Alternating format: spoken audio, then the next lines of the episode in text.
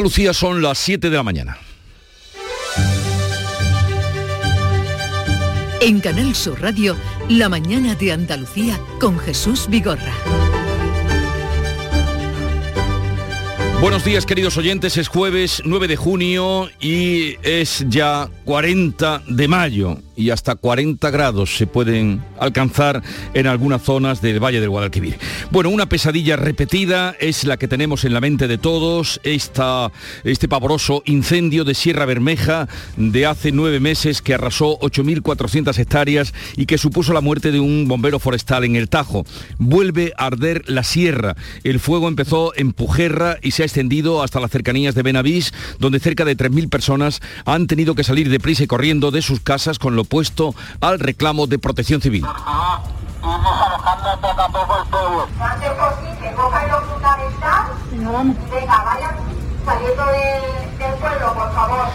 Y muy poco después llegaban a los recintos habilitados en Marbella, lo que montó Cruz Roja en San Pedro de Alcántara ahí nos dijeron que teníamos que evacuar todo y cogiendo lo que podamos y aquí al recinto de San Pedro con mucha incertidumbre. Estamos desde las 11, nos han dicho que nos vengamos al pabellón aquí de San Pedro y los niños como están alborotados no creo que vayan a dormir.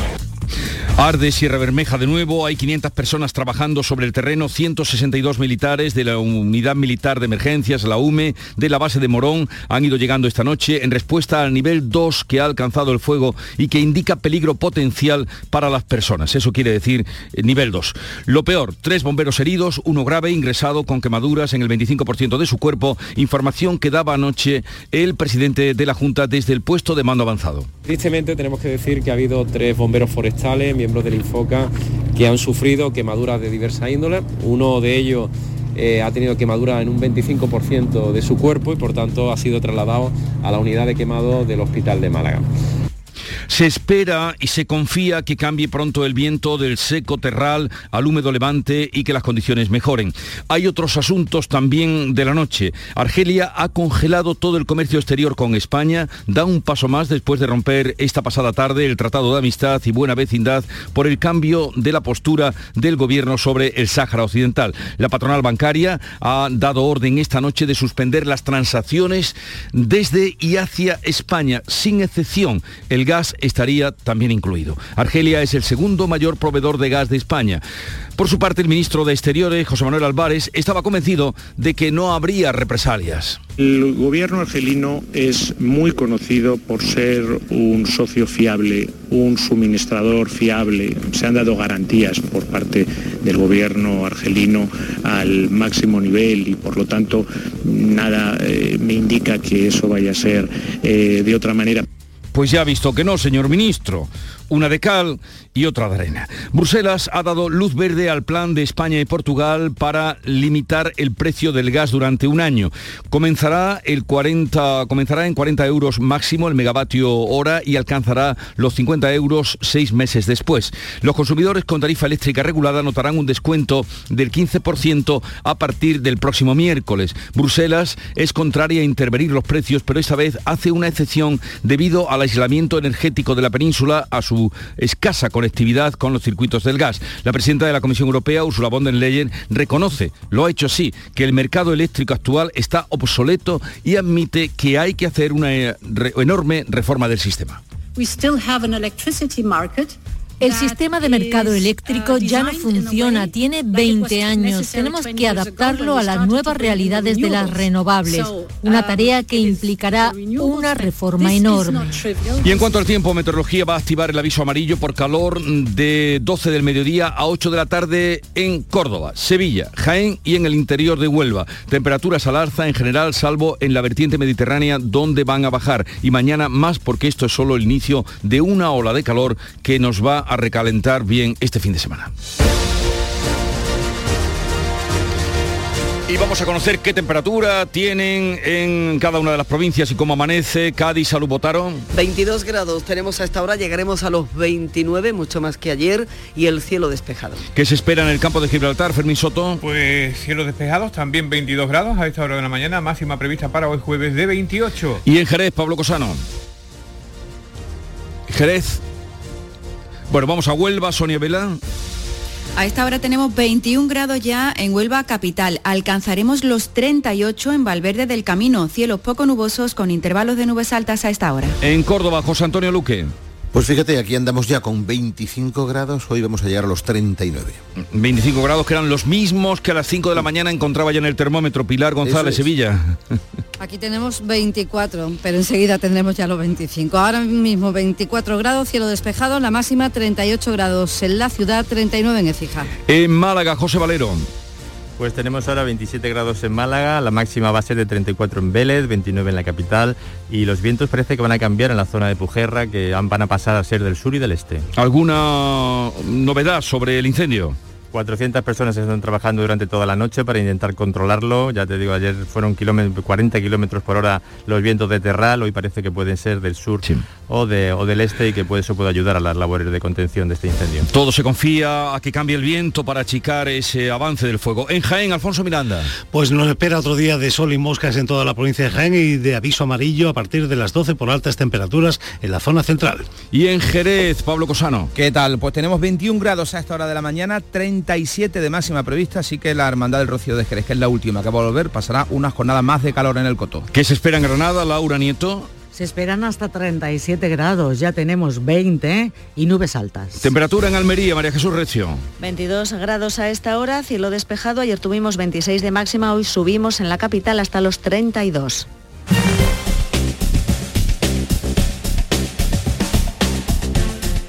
Y a esa hora vamos a conocer cómo están las carreteras andaluzas. Conectamos con la DGT, Alfonso Martínez, buenos días. Buenos días, hasta ahora en la red de carreteras de Andalucía de momento se circula sin problemas tanto en las vías principales como en las secundarias. Circulación cómoda en toda la red vial andaluza en este jueves 9 de junio, jornada en donde un día más le seguimos insistiendo. Sean muy prudentes al volante y por supuesto moderen la velocidad.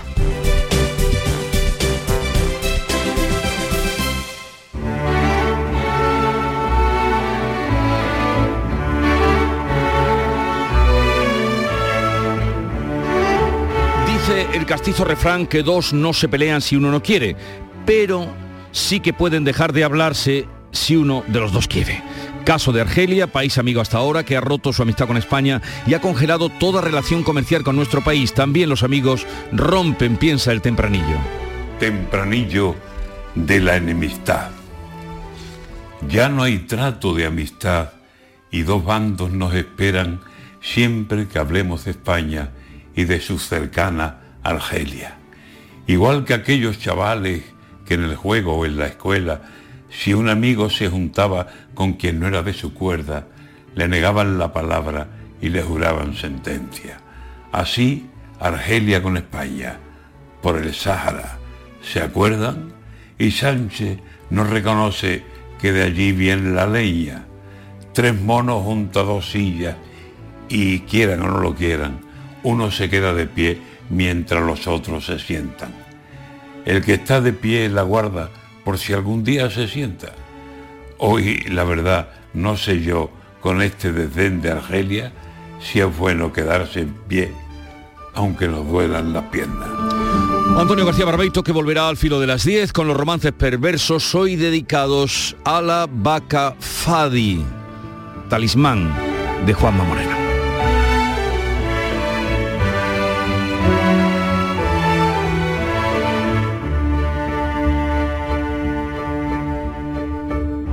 Siete, nueve minutos de la mañana. La mañana de Andalucía. Publicidad electoral. Te han dicho que Andalucía estaba condenada a ser el vagón de cola, que el cambio era imposible, que no valía la pena intentarlo. Pero tú siempre has elegido creer. Hace cuatro años creíste que el cambio en Andalucía era posible y gracias a ti estamos transformando esta tierra. Hoy la Andalucía líder es una realidad, pero vamos a por más. Si, como hace cuatro años, hoy no te conformas, vuelve a creer. Elige la mejor opción. Vota a Ciudadanos. El cambio que funciona. Venimos de lugares distintos. Hemos andado diferentes caminos y ahora somos más.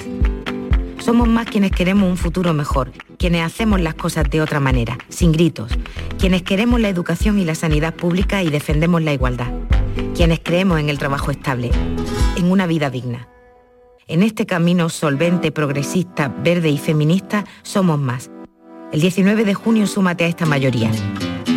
Por Andalucía. Publicidad electoral. En Canal Sur Radio, la mañana de Andalucía con Jesús Vigorra. Noticias. Vamos a contarle la actualidad y volvemos al fuego de Sierra Bermeja. 500 personas entre miembros del Infoca y militares de la UME están trabajando a esta hora para apagar el incendio de Sierra Bermeja que comenzaba en la tarde de ayer en el término de Pujerra y se extendía hasta Benavís. Varios drones sobrevuelan la zona para determinar la evolución del incendio esta madrugada y ahora que está amaneciendo. Beatriz Galeano. Era un fuego imprevisible desde que comenzó. De hecho, avanzó en los primeros momentos más de 30 metros por minuto. El viento seco de Terral que a más de 40 kilómetros por hora ayudó al fuego a crecer descontrolado. Ahora se espera que cambie el viento, a húmedo levante y que por tanto las condiciones mejoren. Entre 2.500 y 3.000 personas han salido ya de sus casas de manera preventiva de Benavís, de su casco urbano y también de las urbanizaciones Montemayor, Benavís Gil y Marbella Club, un municipio que tiene 8.000 habitantes, la mayoría diseminado en los alrededores. Los vecinos se han realojado en los pueblos cercanos algunos con familiares y amigos, otros en un pabellón habilitado en Marbella y en una gran carpa en San Pedro de Alcántara, donde la Cruz Roja ha instalado 500 camas. Los escuchamos. Sobre todo eso, la incertidumbre de saber si, si llega el fuego, realmente al pueblo. Estamos, estamos preocupados, ¿sabes? No miedo, pero sí un poco de estrés porque no era inesperado. O sea, estábamos tranquilos en casa haciendo la cena y tal, y de repente han empezado a la Guardia Civil a dar vueltas y a decir por el megáfono que nos teníamos que ir, que teníamos que desalojar y teníamos una hora solamente.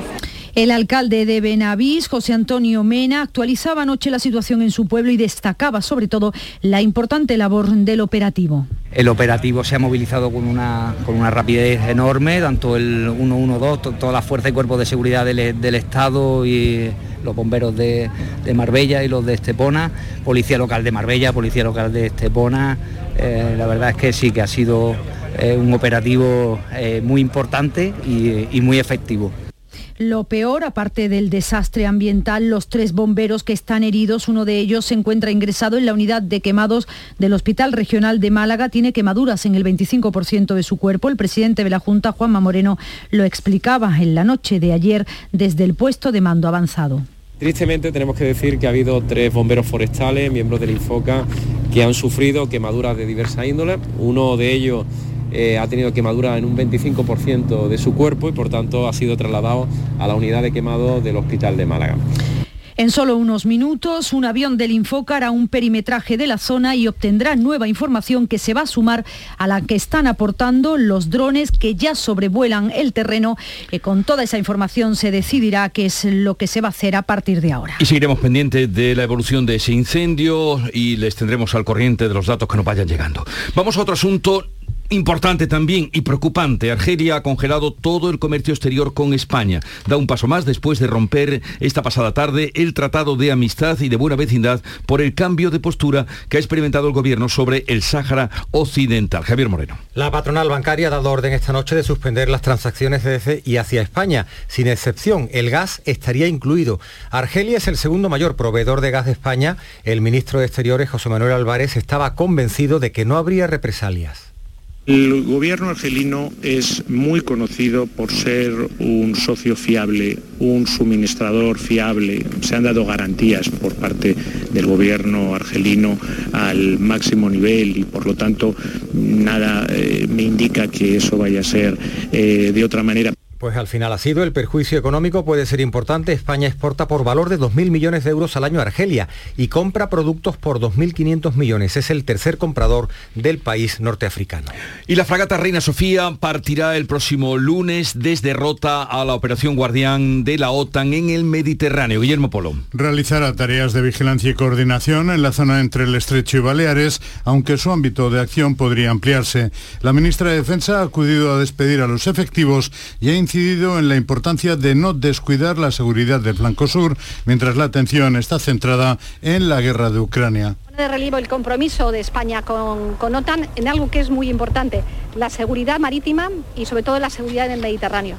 En un momento que estamos viviendo muy difícil, como es el de la guerra de Ucrania, España sigue haciendo especial mención a que no podemos perder de vista el flanco sur y eso va a ser una de las cuestiones que llevaremos a la próxima cumbre de OTAN.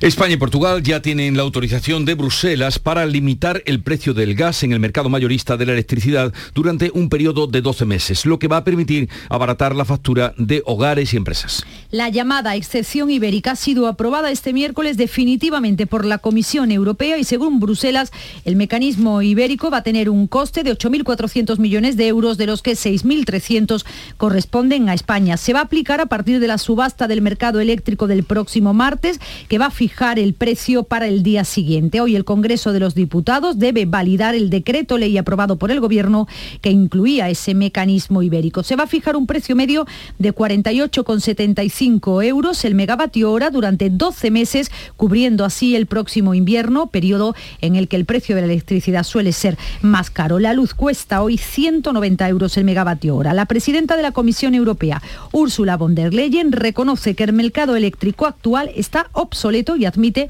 que hay que hacer una enorme reforma del sistema. El sistema de mercado eléctrico ya no funciona, tiene 20 años. Tenemos que adaptarlo a las nuevas realidades de las renovables, una tarea que implicará una reforma enorme. Asaja y cooperativas agroalimentarias de Andalucía piden al gobierno que incorpore ya sus demandas en el plan estratégico de la PAC, porque el plazo de alegaciones acaba el próximo 15 de junio. De no ser así, aseguran que el campo andaluz perderá 500 millones de euros en los próximos años. Las organizaciones piden al Ministerio de Agricultura que reconsidere la configuración de las regiones productivas y de los ecoesquemas, las dos medidas más importantes del Plan Estratégico Nacional de la Política Agrícola Común. Si estas medidas no se modifican, según Ricardo Serra, presidente de Asaja, van a provocar un descalabro económico en Andalucía. 750.000 hectáreas de secano en Andalucía perderán un 30% de la ayuda.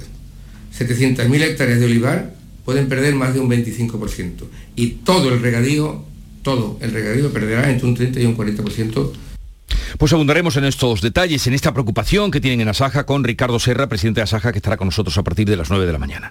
Los comités de empresa de Abengoa iniciarán el próximo martes 14 de junio un encierro indefinido hasta que la SEPI responda a la petición de los 249 millones de euros necesarios para la supervivencia de la empresa. El plazo para llegar a un acuerdo con los acreedores termina el 30 de junio. Los trabajadores han comenzado este miércoles sus movilizaciones con una concentración a las puertas de la sede Palmas Altas, en, la provincia de Sevilla. El tiempo se agota sin que haya respuesta por parte de la SEPI y los trabajadores viven con incertidumbre estos días sin saber si van a llegar esos 249 millones de euros a favor de Abenco, una entidad que atesora el grueso de los activos y las líneas de negocio de esta multinacional. Noelia Sánchez es la presidenta del comité de empresa de la sociedad del grupo Abengoa. Y se ha entregado toda la documentación por parte de la empresa a la CEPI. Hace semanas que no nos dicen nada y, esto se está pagando. Cada vez eh, la asfixia es más grande.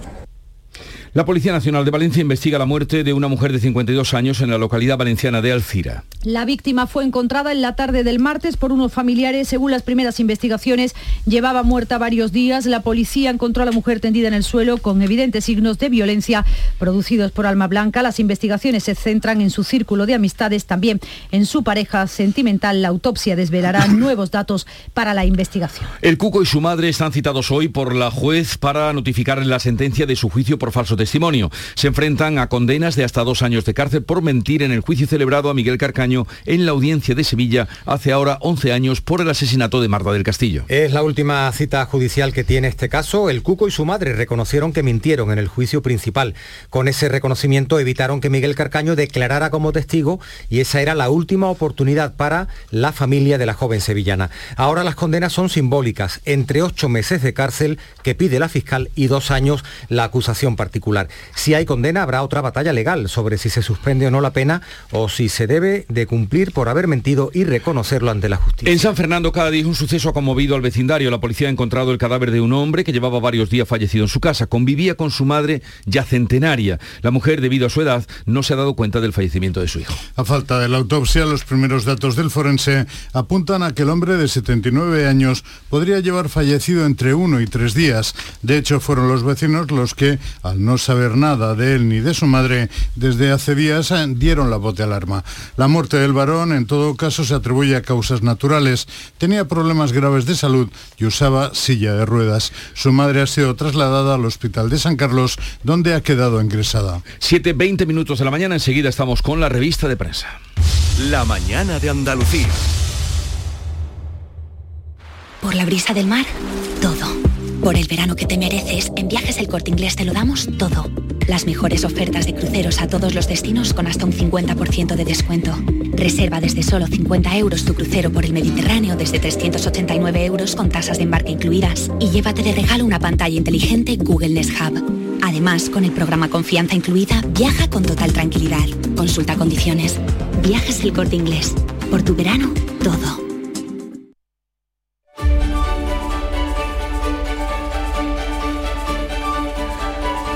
Vamos a la revista de prensa con Paco Rellero. Buenos días, Paco. ¿Qué tal Jesús? Muy buenos días a todos. 721. Vemos que la prensa recoge en diversas portadas el incendio de Sierra Bermeja, información que se va actualizando en este programa. Esta mañana los periódicos nacionales prestan especial interés al gas y a la ruptura con Argelia. En La Vanguardia y en Infolibre, el gobierno que va a topar el gas para abaratar la electricidad desde el día 15, el miércoles que viene, el miércoles de la semana que viene. En News Diario y en el país, Bruselas que aprueba la propuesta ibérica, España y Portugal, para limitar el precio del gas con un coste de 8.400 millones de euros. El periódico de España, también lo vemos en ABC o en el diario.es, Argelia que con congela las operaciones comerciales con España y suspende el Tratado de Amistad por el giro del gobierno de Sánchez en el Sáhara. La oposición que reclama la comparecencia del ministro de Exteriores, Álvarez, que no teme por el suministro de gas editorial del diario El País al respecto, en el que podemos leer, pese a las palabras conciliadoras del gobierno español ayer por la tarde sobre las buenas relaciones con un país vecino y amigo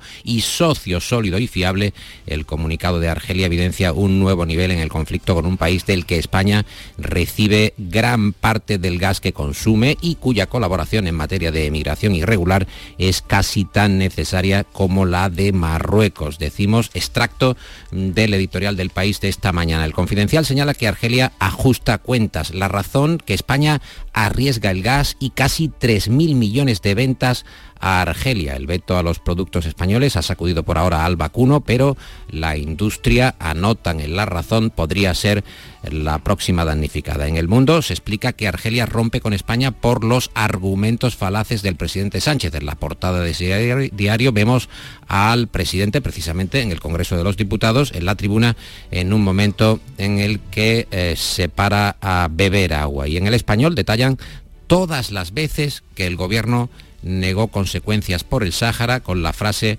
la relación está asegurada. El Confidencial desvela parte de las declaraciones de la exdirectora del CNI ante el juez. Paz Esteban, que señaló al magistrado encargado de Pegasus que el control de los móviles era de Félix Bolaños, el ministro de Presidencia. La anterior responsable del Centro Nacional de Inteligencia señaló que la amenaza se había identificado meses antes y que se advirtió al Ejecutivo de que la tecnología estaba siendo empleada para pinchar, para espiar a políticos. Dos notas sociales, Jesús, una en el país, la COVID que sigue matando a 50 personas al día, los fallecimientos en España que se concentran en los mayores de 80 años, eh, la otra nota social, en la vanguardia, las infecciones sexuales que se disparan entre los jóvenes, la promiscuidad, el sexo oral y prácticas de riesgo que elevan los casos diagnosticados. También dos previsiones, una del país, la OCDE, que recorta su previsión de crecimiento para España al 4,1% por la inflación, la otra en el mundo, España que va a seguir en 2023, el año que viene, como la gran economía europea con mayor inflación. Eh, más asuntos, las colas que se apoderan de los aeropuertos, no sé si tienes previsto viajar en breve, Jesús, Mm, de momento no, lo estoy pensando. Pues eh, ojo a los aeropuertos, fotografía de portada de la vanguardia, inicio de la temporada turística y anotan en el diario de Godó evidente déficit de personal en las eh, zonas de control. Y ABC que destaca eh, el insulto de Rufián, el portavoz del Congreso de RC. Rufián llama tarado a Puigdemont y se disculpa tras desautorizarle Aragones, Pera Aragones. Y en cuanto a la información internacional, ¿qué destacan los periódicos, los digitales e impresos que has visto, Paco? 106 días de la invasión de Ucrania, digo, poca información sobre la guerra ya en las portadas. News Diario, 1.600 millones de personas que están expuestas severamente al impacto de la guerra en Ucrania, según la ONU, que ha sido su propio secretario general, Antonio Guterres, quien ha advertido de que las consecuencias para el mundo de la invasión rusa de Ucrania se están acelerando y amenazan con desencadenar una ola de hambre y miseria sin precedentes, dejando un caos social y económico. Eso pese a eh, el escaso interés que ya concita eh, la invasión eh, rusa de Ucrania. En la vanguardia encontramos que el efecto de la guerra sobre la crisis climática tiene una evaluación, un buen reportaje sobre cómo va a afectar la guerra a la crisis climática. En ABC, la Unión Europea, que fija 2035 como límite para vender coches de combustión, la Eurocámara sentencia los vehículos tradicionales, pero deja en suspenso la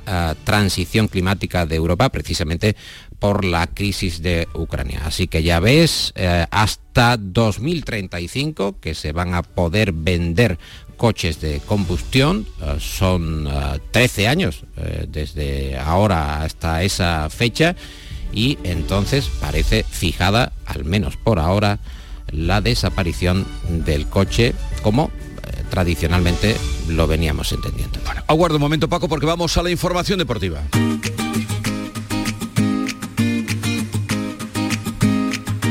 Vitaldent les ofrece este programa. Antonio Camaño, buenos días. Hola, ¿qué tal? Buenos días. La selección española se juega esta noche ante Suiza todas las opciones eh, para seguir aspirando a esa clasificación para la final a cuatro de la Liga de Naciones. Con dos empates consecutivos, el equipo de Luis Enrique necesita una victoria ante el combinado de Suiza esta noche y vencer también a la República Checa en el partido de vuelta en la Rosaleda el próximo domingo. Dice Luis Enrique que esta competición le motiva, que esta competición a la selección le gusta. Esta es una competición, es muy atractiva, es muy bonita y ser la primera selección que repita, porque no ha habido nadie que haya estado en dos Final Four seguidas, es algo que nos estimula. En el Granada se confirma la renovación de Caranca por una temporada más con opción a otra en caso de que el conjunto nazarí ascienda a la máxima categoría del fútbol español. Y en el Sevilla un nombre propio sigue siendo el de Cundé. A la opción del Chelsea se le suma al Bayern de Múnich según medios alemanes. Estaría muy interesado por el central francés y en el conjunto verde y blanco Alex Moreno con opciones de abandonar la disciplina verde y blanca porque el Fulham inglés aprieta con insistencia por el fichaje del lateral izquierdo verde y blanco. En Heliópolis estarían dispuestos a sentarse a hablar a partir de 15 millones de euros. Sonreír mola, pero ¿cuál es tu secreto? Mi secreto es ser transparente siempre. Llevo ortodoncia, pero es invisible. Solo este mes en Vitaldent, llévate un 15% de descuento en ortodoncia invisible. Descubre el secreto de tu mejor sonrisa al mejor precio. Y haz del mundo tu pasarela. Pide cita en vitaldent.com. Yo lo que quiero es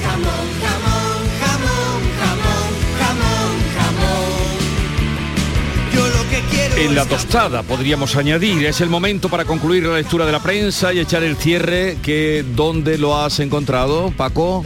Qué cosas, qué cosas, Jesús, qué cosas. La inteligencia artificial también entra en el mundo del jamón. Lo he encontrado este detalle de información en News Diario, el Instituto de Investigación Tecnológica Agroalimentaria, el IRTA, que pretende utilizar inteligencia artificial en el proceso de producción de jamones con el fin de lograr mejores piezas con textura óptima, homogénea. Básicamente dicen que es reunir los datos del proceso y en base a eso crear unos modelos que con inteligencia artificial van a predecirse cómo van a evolucionar. De ese modo podemos saber si le quedan 200 o 500 días para estar perfecto, dicen en el IRTA, concretamente el responsable del proyecto de inteligencia artificial, Israel Muñoz, que va a presentar este proyecto en Segovia, donde se está celebrando el Congreso Mundial del Jamón. Allí tendríamos que estar nosotros, Jesús, para dar testimonio de esta importante información, porque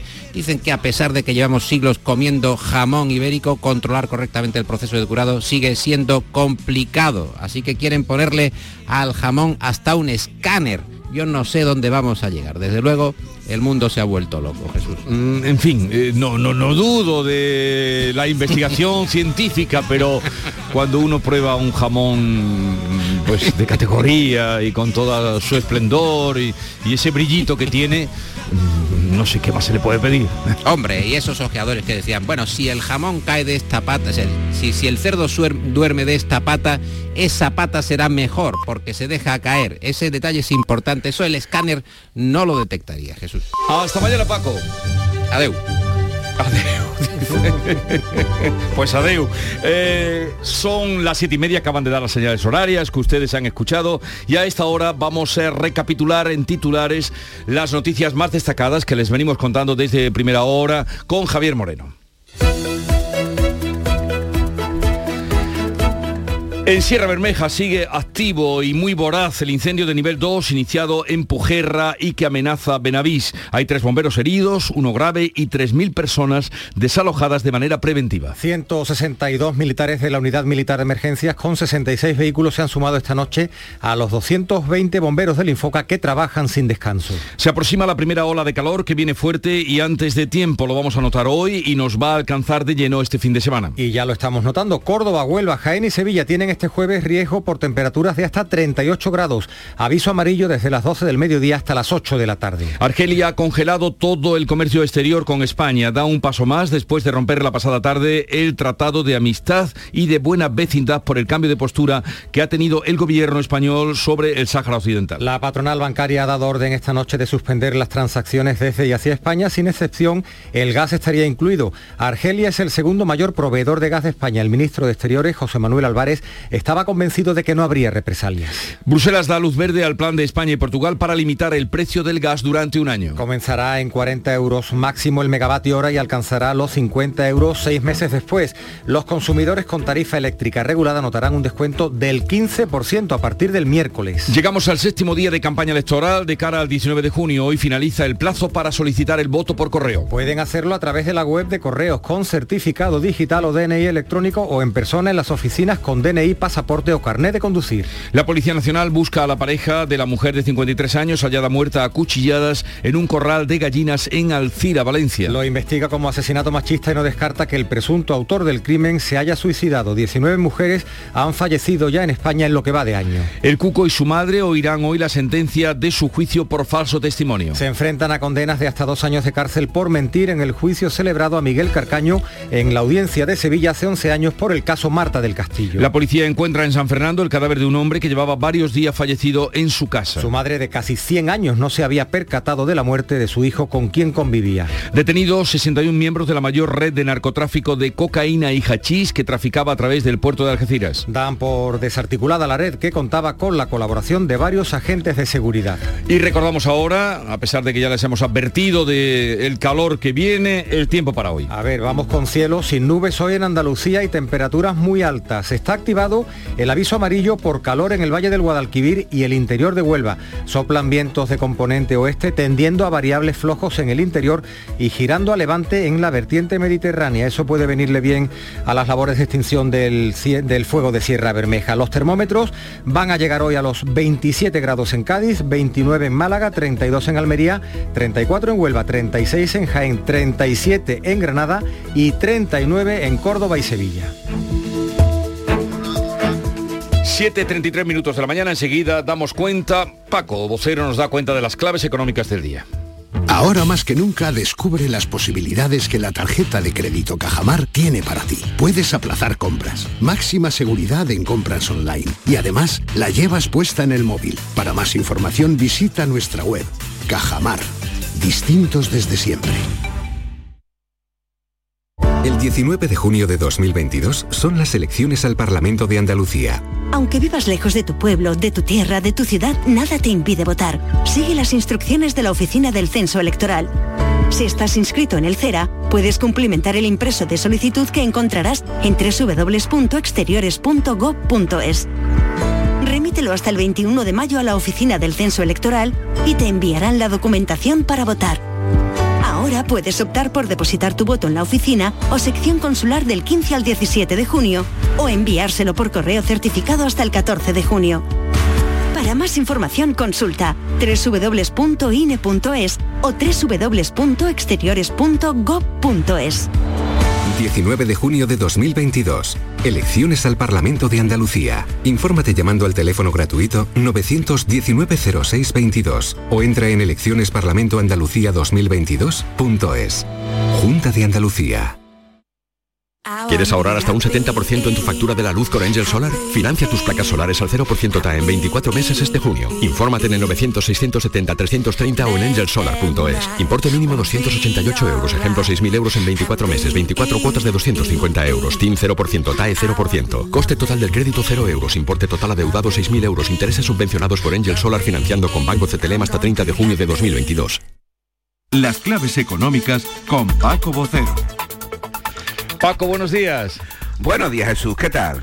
Pues atentos a las claves económicas que tenemos para hoy. Pues mira, indudablemente la atención de las claves económicas de hoy va a estar en Ámsterdam, donde se celebra la reunión del Consejo de Gobierno del Banco Central Europeo. Una reunión de la que hemos hablado varias veces en estas claves y que tiene la importancia que en efecto aparenta. Y la tiene porque estamos pendientes del fin de las compras de deuda en la eurozona y el calendario y dimensión de la subida de tipos de interés.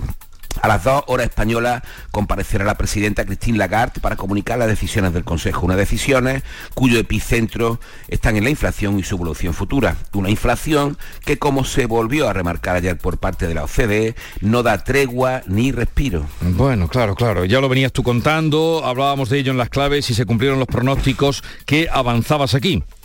Bueno, en efecto, pero por pura aproximación a las previsiones de otros organismos realizadas con anterioridad, como por ejemplo la Comisión Europea al Fondo Monetario.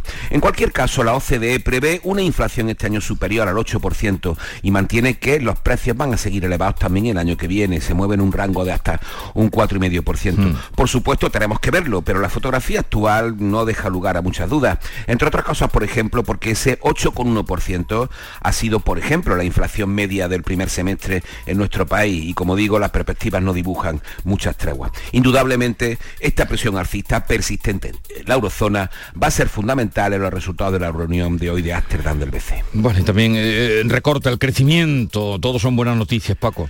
Eh, por desgracia, sí. Bueno, veremos a las 2 de la tarde qué es lo que tienen que decirnos la presidenta del Banco Central Europeo y qué más tendremos para hoy. Pues en el ámbito de los datos, y a pesar de que ya los comentamos ayer también tras su anticipo por parte del Consejo del Notariado, el INE publica la evolución de las empresas, la creación de sociedades. Ya vimos que cuando menos fue eh, poco positiva. También tendremos la evolución de los costes laborales en el primer trimestre, otro dato importante que seguramente arrojará sorpresa.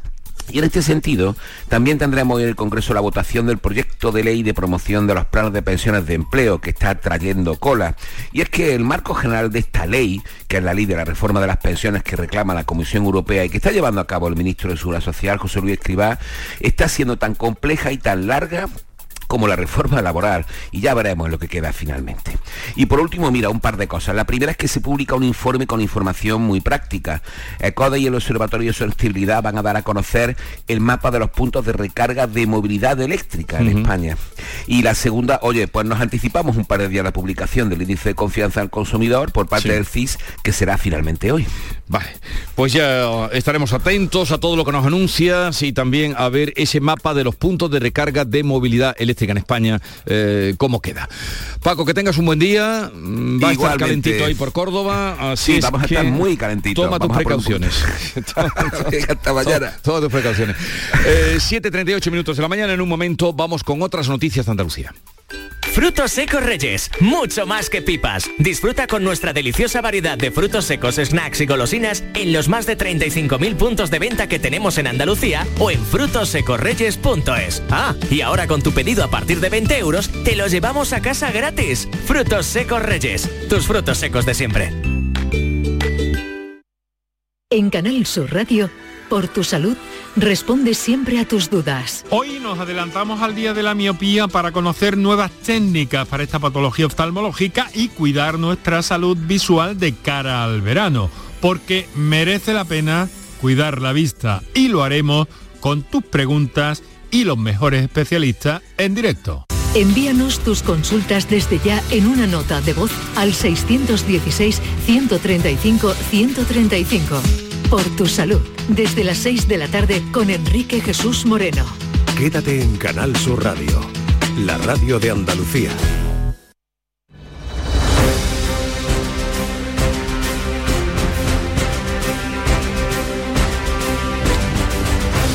Vamos con otras noticias. Aparecen cientos de peces muertos en Almerimar, en el Ejido. El ayuntamiento y la Junta han recogido muestras para conocer las causas de lo que ha ocurrido. María Jesús Recio. La parte del levante del lago de Ejido Beach es la zona afectada. El Ayuntamiento del Ejido ha comenzado a retirar los cientos de peces muertos por seguridad y para evitar malos olores que puedan molestar a los vecinos. Mientras, técnicos de medio ambiente de la Junta y también del Ayuntamiento analizan las muestras de agua recogidas para averiguar las causas de esta mortanda de peces. Barajan una alga que puede dejar sin oxígeno el agua por la cantidad de CO2 que absorbe, las altas temperaturas de las últimas semanas o incluso no descartan algún tipo de vertido. No es la primera vez que ocurre. Córdoba unos padres han sido condenados a pagar una multa de 6 euros por no llevar al colegio a su hijo, José Antonio Luque. No, no, 6 euros, 6.000, 6.000 euros ah, de multa. Claro, me falta aquí claro, algo importante. Sí, algo importante, eh, claro, te faltaba el 1.000. 6.000 euros por un delito de abandono familiar. Hombre, hay diferencia tras eh, estar siete meses sin llevar al cole a su hijo. Los hechos se remontan a septiembre de 2020, fecha en la que el pequeño no se incorporó a clase después de las vacaciones. Tras varios intentos de hablar con los progenitores y que estos no se presentaran a la cita, los profesores pusieron el caso de absentismo escolar en manos de la unidad especializada agente tutor de la policía local. Estos lograron finalmente localizar y hablar con uno de los padres, quien reconoció que el niño no iba al cole ni pensaban llevarlo. Los municipales pusieron el caso en manos del cuidado de lo penal, que multa ahora con 6.000 euros. Los trabajadores del autobús urbano en Granada van a votar hoy si aceptan la última oferta de subida de la empresa para desconvocar la huelga de transportes. ¿Qué va a pasar, Laura Nieto? Pues no sabemos, habrá que esperar a esa votación. La empresa Alsa Rover, que gestiona el servicio municipal, ha realizado una oferta de subida a los sindicatos que ellos están valorando, pero siguen empeñados en el IPC y en contratos por un año, no por tres. José Manuel Roldán es el presidente del comité de empresa. Si queda el 5 el 5, si queda el 2 el 2 y si queda al 8 el 8, lo que quede, a 31 de diciembre. Nuestro planteamiento en principio era un convenio a un año, ellos insisten en tres años y bueno, no sé si es que no quieren entender que nosotros a tres años no vamos a firmar un convenio con la incertidumbre que hay a nivel global. Si no hay acuerdo, el conflicto se extenderá a los días más señalados del corpus, 10, 15 y 17 de junio, y la huelga indefinida a partir del 20. Eh, pues ya veremos qué pasa con esos días grandes de Granada. A poco que entre el verano y con toda la atención puesta en la temporada turística estival, en Málaga se ha presentado la mayor feria del sector de cruceros del Mediterráneo y una de las más importantes del mundo. José Valero. Pues Málaga está recuperando las escalas prepandemia, 288 entonces, pero vienen la mitad de pasajeros. Con esta feria se quiere aumentar ese tráfico. La Feria de Cruceros del Mediterráneo acogerá a 3.000 participantes de 175 navieras. Carlos Rubio es el presidente de la Autoridad Portuaria de Málaga. Este evento nos permite visibilizar la oferta turística de Málaga, su provincia de Andalucía, nos permite visibilizarlo entre los ejecutivos de las principales compañías turísticas del mundo. Estamos hablando de, navieras que mueven millones de pasajeros todos los años y que aquí vamos a tener a sus ejecutivos. La feria se celebrará el 14 y 15 de septiembre, además de la actividad profesional habrá un espacio para que el malagueño pueda ser partícipe de esta celebración. Serán los denominados Málaga Cruise Days. Hoy regresa a Jerez la última hermandad rociera de la provincia en concluir su camino por el Coto de Doñana. El embarque de vuelta por bajo de guía será a las 11 de la mañana. Pablo Cosano. Pues sí, la hermandad de Jerez tiene previsto embarcar desde la playa de Malandar en Huelva hasta la playa de Bajo de Guía en Sanlúcar a las 11 de la mañana. El Sin Pecado hará el Ángel ya a las 12 en la capilla del Carmen, en la misma playa de Bajo de Guía y regresará sobre las 7 de la tarde al convento de Santo Domingo. Aquí es Jerez toda la comitiva con las 25 carretas. Así que será la última hermandad de la provincia de Cádiz terminar el camino. Lo va a hacer además con un fuerte calor hoy, así que mucha precaución. También suele ser el tiempo de verano cuando llegan los descubrimientos eh, arqueológicos. Un escalador ha descubierto ahora pinturas de la época calcolítica en el entorno del castillo de Santa Catalina en Jaén Capital. Alfonso Miranda. El dibujo principal tiene tres lados y se puede apreciar otra figura bitriangular un poco más pequeña. Dicen los expertos que podría ser incluso la representación de una mujer embarazada. Vicente Ruiz es doctor en historia. Representan escenas cotidianas probablemente una mujer embarazada, entramos ya a lo que sería ese culto a la fertilidad tan habitual en, la prehistoria, en Cádiz, hoy Canal Sur Radio, esta casa va a entregar la tradicional aguja de oro al mejor tipo de este carnaval. Salud, Botaro. Pues sí, recae en la comparsa esta, Los Renacidos. La juventud por lo visto. Que dirige Javi Borquez con música de Raúl Cabrera y letra de Miguel Ángel García Argüez, El Chapa es un diseño de Rocío Tejada que representa al ave fénix que resurge de sus cenizas en clara alusión a la nueva etapa del grupo desde la muerte de Juan Carlos Aragón. El acto de entrega a las 9 de la noche en la Plaza de San Francisco, pero desde las 8 y media Jesús lo pueden escuchar todos por RAI. Por venir que es un pupitre ciego, al que le han puesto un muro negro enfrente. Y en el naufragio de los sueños en su Llegamos así a las 7.44 minutos de la mañana, 8 menos cuarto, tiempo para la información local. Atentos. En la mañana de Andalucía de Canal Sur Radio, las noticias de Sevilla. Con Pilar González. Hola, buenos días. A mediodía, Meteorología activa aviso amarillo por altas temperaturas en toda la campiña sevillana. La máxima prevista es de 37 grados en Morón, 38 en Lebrija y Sevilla, 39 en Écija. A esta hora tenemos 24 grados en la capital, cielo prácticamente despejado y viento flojo variable. En la carretera, retenciones a esta hora en la entrada a Sevilla por la A49 de 5 kilómetros, uno por el patrocinio, uno también por las autovías de Utrera, Coria y San Juan. En la subida al Centenario, uno en sentido Cádiz y 3 en sentido Huelva. Tráfico intenso en el interior de la ciudad, en la entrada por el Aramillo, Avenida Juan Pablo II y Puente de las Delicias, Kansas City, Ronda del Tamarguillo y Glorieta San Lázaro. Tengan además en cuenta que esta tarde llegan las hermandades del Rocío a la capital, Macarena, Triana, El Cerro y El Salvador. Harán el sesteo por el Aljarafe y la entrada a la ciudad por la tarde. La policía, en este punto les contamos que ha sancionado a la Hermandad de la Macarena por dejar abandonado un buey en un camino en Villa Manrique en su regreso de la romería. Lo habían dejado atado a un árbol sin comida ni agua para que descansara y con la intención de volver a por él, según ha dicho el responsable que ya ha sido localizado. Y desde Morón han salido dos grupos de la unidad militar de emergencia con cerca de 80 militares y casi una treintena de vehículos cada uno para sumarse a los trabajos contra el fuego en Pujerra, Málaga. 7 de la mañana y 46 minutos. En Grupo Sirsa y sus marcas Renault, Dacia, Mazda, Volvo y Suzuki volvemos a tenerlo todo muy claro. Tenemos más de mil vehículos de ocasión y de entrega inmediata, con hasta cuatro años de garantía y hasta 3.000 euros de descuento. Más de mil coches, hasta cuatro años de garantía y hasta 3.000 euros de descuento. ¿A que lo ves? Muy claro. Grupo Sirsa, tus concesionarios Renault, Dacia, Mazda, Volvo y Suzuki de Sevilla. En Canal Sur Radio, las noticias de Sevilla. La juez de lo Penal 7 de Sevilla ha citado a Javier García Marín el Cuco y a su madre Rosalía este mediodía para notificarles la sentencia del juicio celebrado hace dos semanas por mentir en el juicio por el asesinato de Marta del Castillo en el que resultó condenado Miguel Carcaño. Madre e hijo han reconocido que mintieron y por tanto el Cuco estuvo en la noche del crimen en el piso donde se cometió el asesinato. Y más de 1.200 profesionales se dan cita en el pabellón de la navegación en el Congreso Español de Centros y Parques Comerciales. El alcalde Antonio Muñoz ha asegurado en la inauguración que el crecimiento del turismo, el número de hoteles y las nuevas viviendas que hay en Sevilla hacen que esta ciudad sea un lugar adecuado para abrir nuevos centros comerciales. Llama a la inversión. Están ustedes ante una ciudad que ofrece seguridad jurídica, que ofrece acompañamiento en la inversión y estoy seguro que eh, esos desarrollos que en este momento están lanzados son también una oportunidad de negocio para muchas de las empresas que ustedes representan. Les contamos que la Junta de Andalucía ha adjudicado las obras de reparación del firme de 14 kilómetros de la autovía 92 desde el acceso a Sevilla hasta Alcalá de Guadaira. El presupuesto 5 millones y medio, las obras tienen un plazo de 5 meses. En Canal Sur Radio, elecciones al Parlamento de Andalucía 2022, Sevilla. Séptimo día de campaña electoral, el secretario de organización del PSOE se traslada hoy al Hospital de Lebrija, mientras que la número 6 en la lista, Verónica Pérez, pide el voto para mejorar, dice, la calidad en sanidad y en educación. Y el voto al PSOE significa apostar por una sanidad pública de calidad, que garantice que nos van a atender los profesionales sanitarios y que lo van a hacer en 48 horas, que es uno de los compromisos que adquiere Juan Espada cuando sea presidente de la Junta de Andalucía.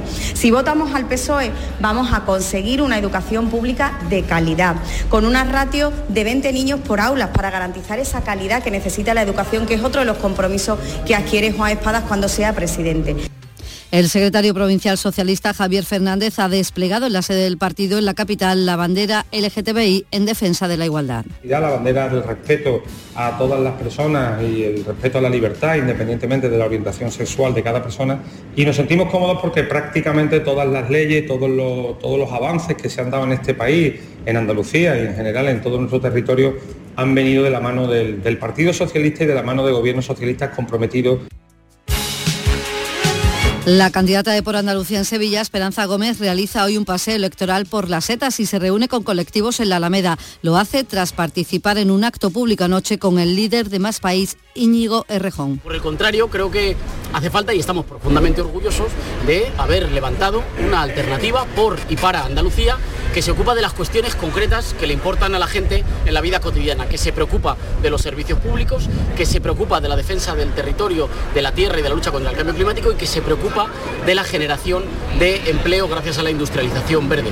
Me parece que la campaña empieza a cambiar, que algunos yo creo que ya desearían que se votara mañana porque parece ser como que van arrastrando los pies como si la campaña se les hiciera larga y nosotros la vamos a disfrutar porque vamos de subida, porque tenemos razón y porque tenemos propuestas para Andalucía del siglo XXI.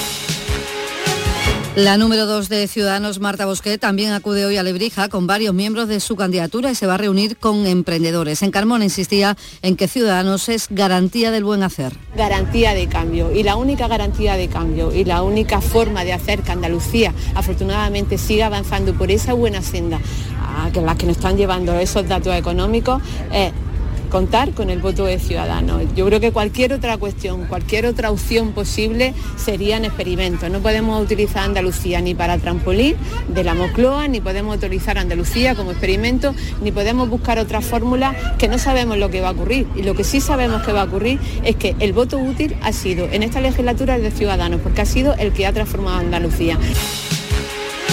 La número uno del PP, Patricia del Pozo, estará hoy en Triana y en San Juan de Alnafarache, mientras que la presidenta de los populares sevillanos, Virginia Pérez, estará en San José de la Rinconada. Ella ha pedido el voto de los sevillanos para ganar por primera vez en esta provincia. Aspiramos a ser eh, la primera fuerza en toda la provincia. En eh, Sevilla solo ha ganado las elecciones, cualquier encuentro electoral, el Partido Socialista. Y nosotros queremos eh, que este sea el primer eh, momento en el que haya alternancia política. Estamos convencidos de que los eh, sevillanos han sido conscientes de que cuando ha gobernado el Partido Popular lo ha hecho bien. No tiene por qué haber miedo, no tiene por qué pensar la gente que vamos a retroceder en derechos, todo lo contrario. Vox no tiene acto de campaña. Su candidato en Sevilla, Javier Cortés, aborda así su preocupación por el medio ambiente. La defensa del medio ambiente ha de alejarse de la clase política y acercarse a lo científico. ¿Por qué ya no se habla del calentamiento global? ¿Por qué sí se habla ahora del cambio climático? Y es que el calentamiento global es perfectamente medible y sin embargo el cambio climático, que es el nuevo concepto del que habla la clase política, lo acepta todo Elecciones al Parlamento de Andalucía 2022. Crónica de campaña en Canal Sur Radio. Son las 7 de la mañana y casi 53 minutos. La voz de un sabio que para saber de Sevilla le preguntó al giraldillo por los lugares más bellos del barrio de Santa Cruz. Y este le respondió.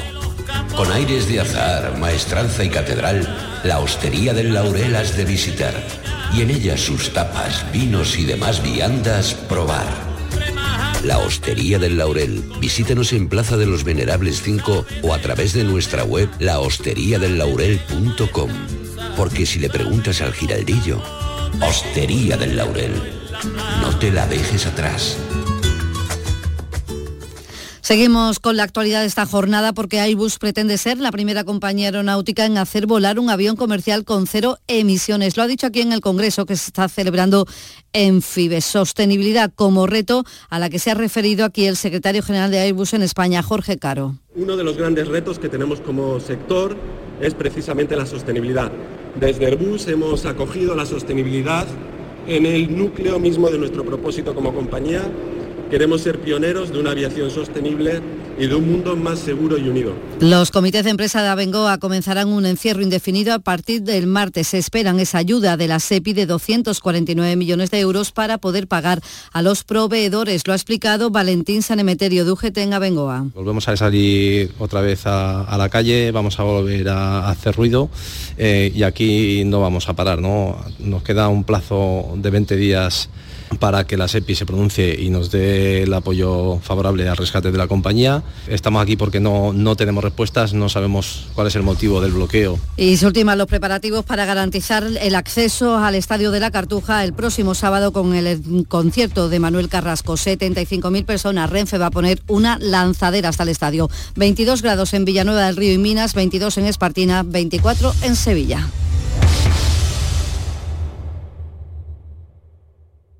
Escuchas La mañana de Andalucía con Jesús Vigorra, Canal Sur Radio. Aquadeus, el agua mineral natural de Sierra Nevada, patrocinador de la Federación Andaluza de Triatlón, les ofrece la información deportiva.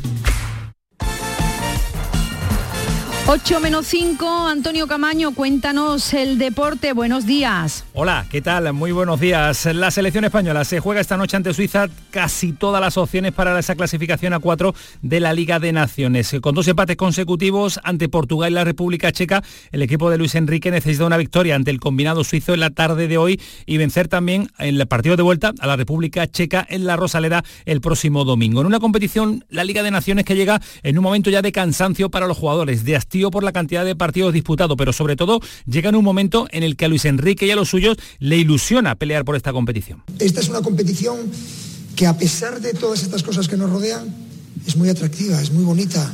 Cuando vengamos en septiembre y queden esos dos partidos, tenerse la opción de poder meterse en otra Final Four eh, o Final Four y no, y ser la primera selección que repita, porque no ha habido nadie que haya estado en dos Final Four seguidas, es algo que nos estimula. Vamos a intentar eh, mejorar y ser capaces de estar ahí. Competición esta, la de la Liga de Naciones, que llega con un ambiente enrarecido, sobre todo en el entorno de la Real Federación Española de Fútbol y su presidente Luis Rubia. Le tiene claro Busquets, el capitán de la selección española, que todo este ambiente enrarecido en torno a su presidente no le afecta al combinado nacional. No, no se afecta porque al final eh, venimos aquí eh, a jugar los partidos, a entrenar y estamos un poco al margen independientemente de, que tenga la repercusión que tiene por ser el, presidente de, la federación o, la federación en algunos casos. Y bueno, eh, yo conozco a, Rubiales desde hace más tiempo, de todos estos años que, he estado también en, la selección y, sé cómo es como persona, pero bueno, al final él no tiene que dar ninguna explicación. Y de vuelta a la actualidad de los equipos andaluces, el nombre propio de la jornada en el día de ayer fue el de Aitor Caranca, renovado por el Granada con una temporada, conoció una otra, si consiguiera el ascenso a la máxima categoría del fútbol español, ya se presentó el director general, también fue presentado el director deportivo, solo faltaba la tercera pata, la del entrenador, así que Gerardo Girón, por lo menos ya con Caranca al frente, se puede empezar a trabajar en una temporada difícil, pero en una temporada que tiene que volver a ilusionar al aficionado. Pues sí, era ya el deseo del aficionado rojiblanco que la maquinaria se pusiese en marcha y faltaba el último eslabón. En este caso ya habían llegado el director general Alfredo García Amado, el director deportivo Nicolás Rodríguez y ahora faltaba pues en la figura del entrenador. Aitor eh, Caranca era la primera opción y el técnico vasco pues ha aceptado el reto de entrenar en segunda. Y una jornada más y las que quedan, Koundé vuelve a ser protagonista. Es cierto que el Sevilla va a desprenderse del jugador, que va a abandonar la disciplina del conjunto sevillista y todo el mundo indicaba que el Chelsea era su destino, pero ha aparecido, según medios alemanes, la posibilidad del Bayern de Múnich. Otro superpoderoso del fútbol mundial ha valorado la posibilidad de ir a por Koundé viendo la pérdida de dos centrales de nivel los últimos años. Se marchó a la Val Real Madrid, se ha marchado Sule esta temporada al Borussia Dortmund, así que tiene que fichar un central de garantía y Koundé puede ser una de las apuestas, como es la apuesta también del conjunto inglés del Fulham Polales Moreno. Quiere sí o sí al jugador a lateral izquierdo del Betis, está dispuesto a llegar a un acuerdo con el conjunto verde y blanco, pero el Betis estaría dispuesto a sentarse a hablar a partir de 15 millones de euros. Y más nombres en el Cádiz, se enfría la opción de Escalante y gana posibilidades Edu Espósito, un jugador de 26 años, medio centro, ha ha jugado 45 partidos con el Eibar este curso y ha marcado 9 goles. Es un jugador que gusta mucho a la dirección deportiva del conjunto amarillo. Y de la Copa Davis le hablamos ahora porque Málaga ha iniciado, Juan Carlos Tirado, la venta ya de las entradas para la fase de cruces de las finales de la Copa Davis. Las entradas para la gran final de la Copa Davis, que este año se va a disputar en Málaga, en el Palacio de Deportes Martín Carpena de Málaga, del 22 al 27 de noviembre, ya están a la venta. Todos los partidos se van a jugar, ya decimos, en el Palacio Martín Carpena y no se conocen todavía que ocho selecciones lucharán en Málaga a partir del 22 de noviembre para poner su nombre en la ensaladera, pero seguro, seguro que estarán las mejores. Aquadeus, ahora más cerca de ti, procedente del manantial Sierra Nevada, un agua excepcional en sabor, de mineralización débil que nace en tu región. Aquadeus Sierra Nevada es ideal para hidratar a toda la familia y no olvides tirar tu botella al contenedor amarillo. Aquadeus, fuente de vida, ahora también en Andalucía.